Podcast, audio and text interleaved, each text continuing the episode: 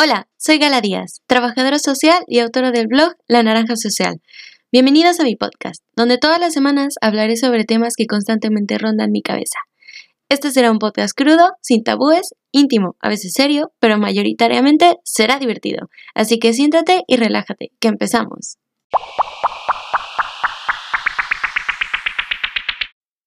Hola a todos y bienvenidos al primer episodio del podcast La Naranja Social. Les quiero dar a todos la bienvenida y muchas gracias por estar escuchando.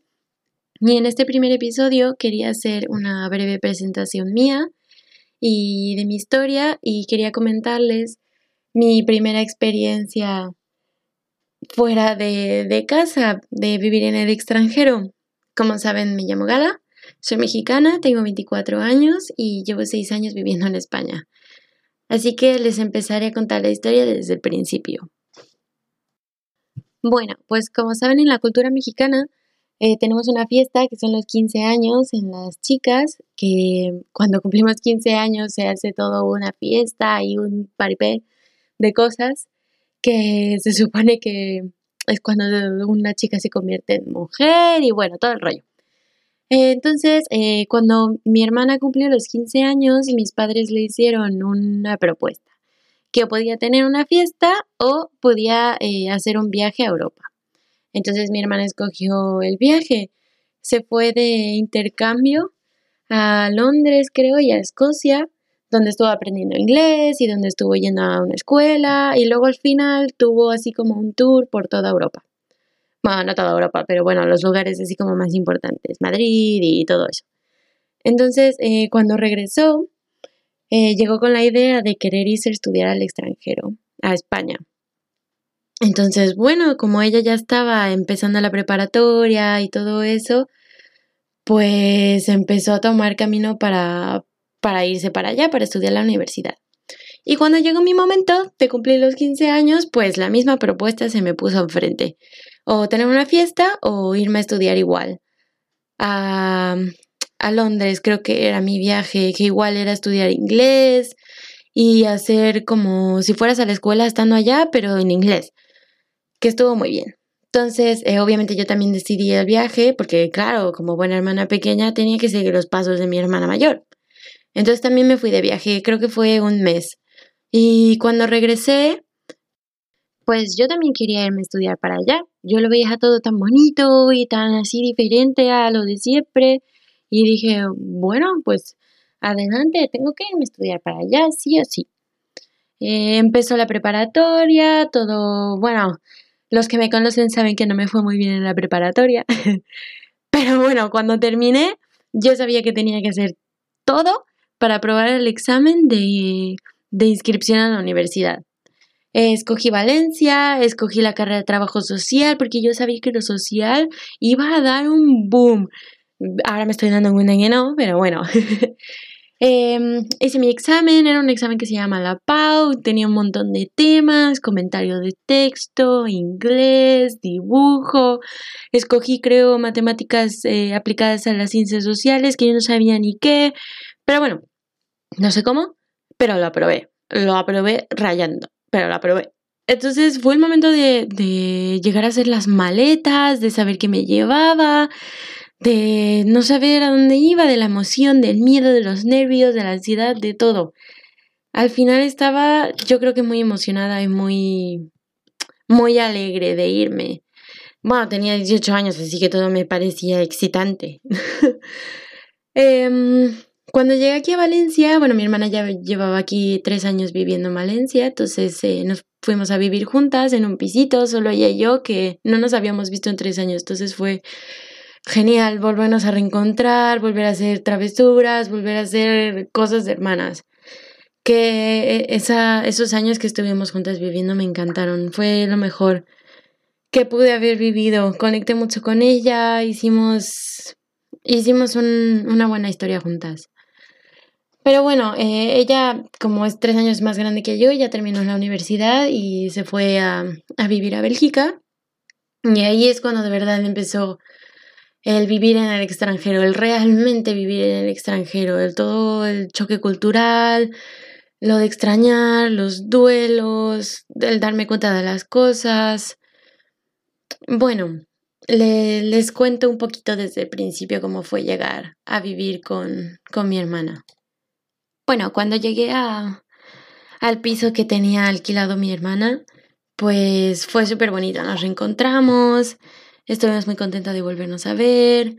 Y bueno, como ella ya sabía un poquito más o menos estar ahí, pues me fue ayudando, fue así como mi coach personal de todo. Me llevó a la universidad, me dijo qué buses tenía que coger, todo. Y mm, fue muy bonito, la verdad, em, empezar a, otra vez, como empezar de cero. Fue como empezar de cero a hacer cosas, a hacer amigos, a saber qué autobuses tenía que tomar, aprenderme los nombres de las calles, el súper, conocerme dónde está todo en el súper. Bueno, al principio fue muy emocionante. Eh, esa experiencia estuvo bastante bien. Pero bueno, no todo era color de rosa, obviamente. Eh, después del primer año, creo, fue cuando empezamos a extrañar muchísimo. Mm, fue hasta que pasó un tiempo ya viviendo solas que empezamos a extrañar costumbres, el salir los fines de semana a comer con tus papás, ir al cine, que, que si pasar los cumpleaños, que si todo eso, pues fue bastante duro. Pero bueno, no tan duro porque estábamos juntas. Eso era lo, lo bueno, que todavía nos teníamos la una a la otra. En las navidades de ese primer año fuimos a pasarlas con mi tío, que él también vive aquí en España, que nos lo pasamos súper bien porque fue la primera vez que estábamos con familia. Y eso estuvo muy bien, nos lo pasamos súper bien. Y luego en Año Nuevo nos fuimos de viaje así de mochileras a Bélgica, que también esa experiencia estuvo súper guay, que nos lo pasamos genial. Descubrimos un montón de sitios, nos reíamos un montón. Creo que celebramos el año nuevo comiendo pizza en el hotel, bailando. Eh, me encantó, ese viaje me encantó y lo tendré siempre en mi memoria.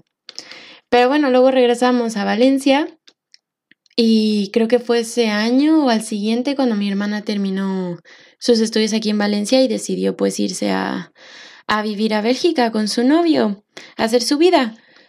Em, y ese piso donde estábamos viviendo, pues nos venía bastante bien cuando mis papás venían de visita porque tenía una habitación extra. Entonces al final me quedé viviendo yo sola. Sola, sola. Que el primer mes fue de lo mejor.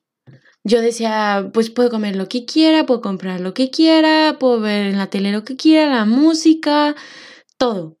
Lo pasé muy bien. Pero llegó el segundo mes y fue ahí cuando todo se vino para abajo.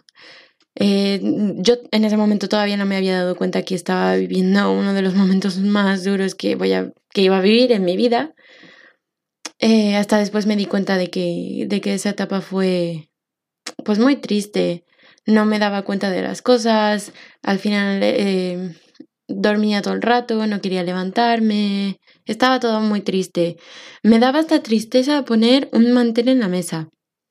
Eso me daba tristeza, o sea, poner solo un mantel y un cubierto. Eso me daba muchísima tristeza, o sea, de pasar a poner cuatro platos, eh, cuatro manteles, cuatro de todo por mis papás y mi hermana, a poner solo uno. Comer sola. Comer sola era lo peor del día. No me gustaba nada, no me gustaba llegar de la universidad y hacerme mi plato yo sola. Eso era lo peor. Los días se me pasaban súper largos, no, no veía la hora de poder irme a la cama y ya está. Eh, pero bueno, creo que eso fue una época que marcó mucho mi vida de ahora y marcó la persona que soy ahora. Soy ahora me considero una persona bastante resiliente a las situaciones. Supe salir de esa. Tenía siempre mucho apoyo de mi familia a la distancia, pero tenía el apoyo. Tenía buenas compañeras de universidad, eso también me ayudó mucho. Al final se convirtieron en mi familia aquí. Y también mi novio, que lo conocí justo el mismo año que llegué a España, y también me ayudó muchísimo. Pero esa época ya la dejé atrás y les quiero contar algunas situaciones de que fueron para mí expectativa y realidad de, vivir en el extranjero. Eh, al principio yo decía como mi acento va a ser un tema de conversación, voy a ser como la mm, lo exótico que va a entrar, ¿no? Pero al final no. Al final nada más me preguntaban de dónde era y ya está. O sea que mis expectativas bajaron al suelo. Pero eso cambió ya después del segundo año que, que la gente me decía, he escuchado muchas veces esta frase, aquí en España me decían, ay, eh, pues todavía te noto el acento, todavía tienes acento mexicano y eso es muy gracioso. Y luego mi familia me decía, ay, es que ya hablas como, como española, ya se te pegó el acento. Y yo me sentía como, entonces, ¿qué? ¿Estoy en medio? No soy ni de aquí ni de allá, sí, de Chile y de mole. Entonces, eh, al principio me daba mucha rabia porque yo decía, entonces, ¿de dónde soy? No soy de ningún sitio. Porque tengo que hablar más o menos como hablan aquí para que me entiendan, porque era muy frustrante para mí tener que estar explicando todo el rato qué era lo que quería decir. Entonces, pues al final te, te acostumbras, estás escuchando a la gente todo el rato, pues te acostumbras, se te pega. Y me daba rabia que pues mi familia y mis amigos de México me dijeran que, que ella hablaba muy a la española. Y yo decía, no, no, si sigo siendo mexicana, si no quiero perder lo mexicano. Y ahora, bueno, después de seis años me doy cuenta de que nunca te desvinculas de tus raíces, siempre van a estar ahí tus raíces es lo que, lo que te hace quien eres y como si hablas diferente o si no hablas diferente, pues al final, como yo aprendí a, adaptar la cultura española también. O sea, ahora soy de los dos sitios y me preguntan, pues mi hogar es en los dos sitios. Tengo familia aquí y tengo familia en México. Eso ya no es tan importante. Y bueno, luego como todo como todo extranjero que viene a vivir a otro país, pues vive situaciones un poco extrañas, como por ejemplo el racismo. Es, yo nunca me imaginé que, que un viaje al metro, en el metro hubiera sido tan incómodo. O sea, una vez eh, iba no sé dónde, creo que al centro, y me senté y creo que me llamó mi mamá o mi hermana o alguien, o estaba mandando un audio y pues bueno, cuando estoy hablando con mi familia, con mis papás y mi hermana, pues hablo pues como mexicana normal, o sea, no se me nota el pretérito perfecto como hablan los españoles y eso. Entonces, una señora se me quedaba viendo súper feo. Y cuando estaba saliendo del, del metro, escuché pues comentarios un poco racistas que, que fue la primera vez que me pasaba. Entonces obviamente me sentí bastante mal porque yo decía, pero ¿cómo puede haber gente así todavía? Si yo no le he hecho nada, ni siquiera le estaba hablando a ella, pues te sientes un poco mal. Pero bueno, ya cuando te das cuenta de que hay gente así, de que hay gente que, aunque tú seas muy buena persona, aunque tú seas lo que seas, pues va a haber gente que comenta, va a haber gente que te va a hacer, hacer sentir mal sin razón. Eso, mientras tú sepas quién eres, ¿Qué es lo que quieres en la vida? Bueno, esto va a sonar muy filosófico, pero es así. Eh, pues no debería de importante lo que los demás digan, no les estás haciendo daño y ellos tampoco te están haciendo nada. Mientras no me merme a mi gasto, como dice mi mamá, pues todo bien. Otra de las historias muy extrañas que me pasaron estando aquí era que que llegó un momento en el que ya después de probar toda la comida de aquí, de la paella, de la fideuá, del arroz al horno, de las tapas, de todo el boom de vivir en otro sitio, empiezas a extrañar tu comida. Empiezas a extrañar la sopa de fideos que te hace tu mamá cuando regresas de la primaria. Empiezas a extrañar las quesadillas con chocomil viendo la tele. Entonces lo que hacía yo era irme a Mercadona, que es el supermercado de aquí, a buscar tortillas, a buscar chiles, a buscar un montón de cosas, pero oh sorpresa, aquí no se venden eso. Entonces mi única opción fue sentarme en la computadora a buscar qué sitios por internet vendían cosas. Encontré un, sitio que vendía chiles secos, que vendía creo que hasta pulparindos. Buah, fue lo mejor que me pudo haber pasado. Así que como buena compradora nata que soy, eh, compré un montón de cosas. compré tortillas de maíz, chiles, queso, chocolate de la abuelita, un montón de cosas. Y obviamente cuando iba de, de visita a México, me traía la maleta llena, o sea, traía, llevaba a México la maleta esta de, de mano vacía y me la regresaba llena de cosas, de chilaquiles en caja, de mole, de ¿cómo se llama esto? Del maíz para pozole, de chiles secos, de un montón de cosas. Eso fue bastante gracioso porque nunca te das cuenta de la cultura que tienes hasta que estás en otro sitio y la gente, por ejemplo, te empieza a preguntar de ¿y qué comen? ¿y qué hacen? ¿y cómo es allá? que es cuando realmente te pones a decir, tengo una cultura bastante bonita, o sea, me he dado cuenta que la cultura mexicana es una de las más bonitas, los colores, las tradiciones, las costumbres, es todo bastante enriquecedor, no sé, y, y a mí, por ejemplo, me encanta contarla con mis amigos, a decir, eh, en México se hace así, en México se hace de esta manera. Y me encanta la expresión que ponen porque es de, Buah, cuéntame más, quiero saber más sobre tu cultura. Esa es una parte que a mí me gusta mucho, que, que he aprendido a disfrutar. Aunque no esté en México, siempre, siempre lo llevo en la sangre, siempre lo llevo en el corazón y siempre lo llevo en la boca. Siempre estoy hablando de eso. Me encanta.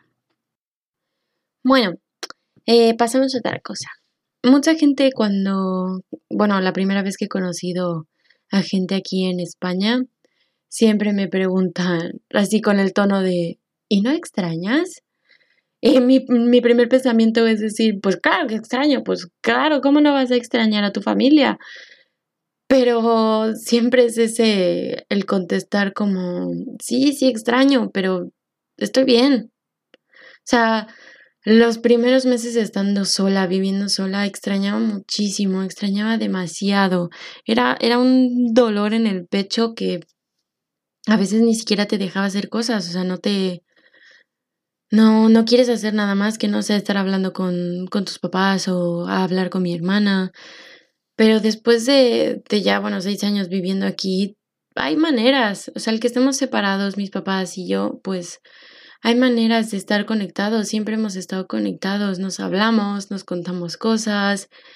Cada vez que me pasa algo bonito después de contárselo a, a mi pareja, pues se lo cuento a ellos porque sé que, que es la única manera que tenemos de comunicarnos, porque no están aquí. Ellos no pueden ver lo que estoy haciendo. Entonces, la única manera que tengo de incluirlos en mi vida es contándoles cosas, es tener un canal de comunicación abierto, que siempre está ahí, y eso es lo que nos mantiene juntos. No, ya no nos concentramos tanto en, en la parte triste del no estar juntos. Eso era antes, ahora ya no nos concentramos en eso, nos concentramos en, en cuando nos vemos, disfrutamos al máximo, cuando nos vemos, celebramos los cumpleaños de los cuatro al mismo tiempo, cuando estamos juntos, nos reímos lo más posible, cuando estamos juntos lloramos todo lo que no hemos llorado. Y eso está, eso es, eso es una, una cosa que no sabría explicar con palabras, pero que es muy bonito.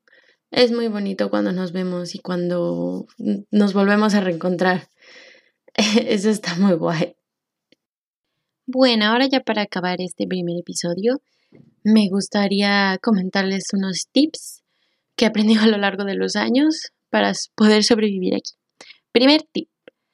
Si quieres venir a, estudiar al extranjero, primero que nada, por favor, ten tus papeles en regla. Fíjate a dónde tienes que ir, qué papeles tienes que llevar, hacer las citas, hablar con quien quieras, no tengas miedo de preguntar. Eh, o sea, regla número uno, no tener miedo de preguntar, no pasa nada, nadie se va a reír de ti, no tengas ese miedo, todo va a ir bien. tu pregunta, que, que te van a responder, que hay sitios donde te van a responder todas tus dudas. Tip número dos, busca ayuda.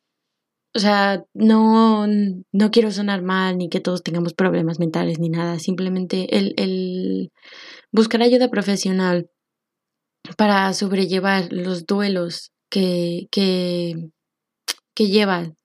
El salirse de su casa, el estar en otra cultura, el tener que lidiar con, la soledad es muy fuerte. Entonces, hay, hay profesionales que, han estudiado eso, que, que, te van a ayudar, que van a hacer lo, mejor posible para, para estar contigo y tú no, o sea, bueno, el que quiera irse a vivir al extranjero, no hay nada de vergüenza en, en buscar ayuda profesional. Ese es mi consejo. Tampoco lo tienen que seguir a, rajatabla, pero bueno, es mi consejo porque a mí me ayudó bastante. Eh, luego, tip número 3. Nunca, nunca, nunca, nunca tengas miedo de desvincularte de tus raíces. Eso siempre va a estar ahí, siempre. Haz de tu casa, de tu piso, de donde estés, tu hogar. Eso lo vas a hacer tú. O sea, vayas a donde vayas, siempre tú vas a hacer de, de donde estés tu hogar. Ten un espacio que sea solo para ti, que sea un espacio que te recuerde de dónde has venido, pero que también te recuerde a dónde vas a ir, el por qué estás aquí, lo importante de tu decisión de, de irte a otro país. Eso nunca lo pierdas. E, ese, ese faro que está al final del camino es el que te va a guiar a llegar a tus objetivos. Eso si lo pierdes, te vas a quedar en la marea perdido. Nunca pierdas a dónde vas y siempre recuerda de dónde vienes, porque hay gente que te apoya, hay gente que siempre va a estar ahí apoyándote y vas a conocer vas a conocer gente nueva que te va a apoyar también. Eso es lo importante. Bueno, estos son algunos consejos desde mi perspectiva, desde lo que viví yo.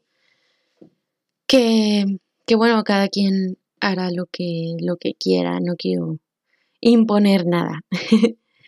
bueno, pues este es un poco el, lo que fue mi historia, el cómo viví yo, el, el estar en el extranjero, el irme de mi casa, que fue una experiencia de todo, una experiencia triste, una experiencia de miedo, una experiencia alegre, de amor también, porque aquí en España conocí al que es ahora mi esposo. Y fue muy bonito, todo fue muy bonito. Quien lo viera desde fuera diría, lo has pasado fatal al principio.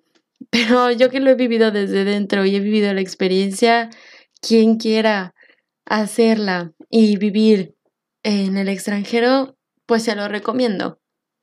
La verdad es que es una experiencia muy enriquecedora y que vale mucho la pena.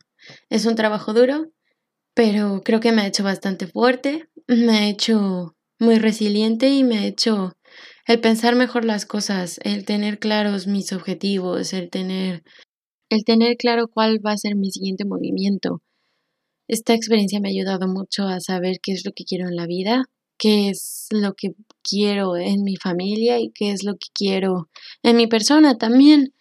Me ha ayudado mucho eso a ser más abierta, a ser más solidaria con la gente también, a ser más respetuosa, a ser más empática.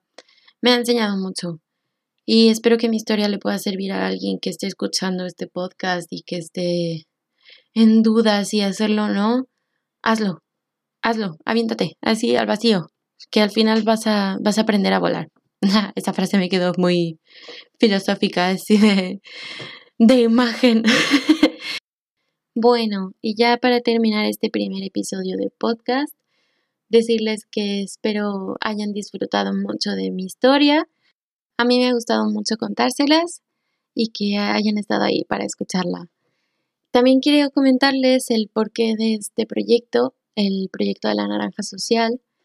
Nació de que estando aquí en cuarentena, porque nos pusieron en cuarentena desde marzo, estuvimos en cuarentena mm, de marzo a junio y durante esos meses pues no se podía hacer otra cosa y yo tenía muchas cosas en la cabeza de las que quería hablar, muchas cosas que estaban pasando en el mundo que yo necesitaba expresarlas de algún modo y mi hermana me sugirió que por qué no empezaba un blog donde escribiera todo lo que pasaba por mi cabeza y lo expresara de alguna manera que fuera, bueno, que, de, que la gente quisiera leerlo.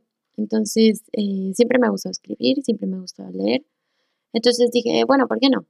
Y empecé a escribir, empecé a hacer el blog, empecé a subir cosas, eh, artículos a, a esta plataforma.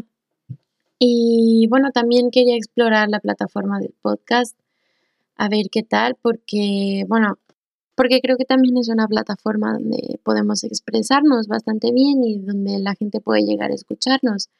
Entonces quiero ocupar esta plataforma para hablar de temas de cultura popular, de interés social, o de temas que simplemente todos tenemos curiosidad. Entonces espero que este programa sea para ti y que sigan sintonizando la próxima semana para volver a escucharme. Así que chicos, me despido. Muchas gracias por escucharme y por darme mucho amor en mis redes sociales. Dejaré mi Instagram y mi Facebook en la descripción del programa para que puedan seguirme ahí. Hasta luego.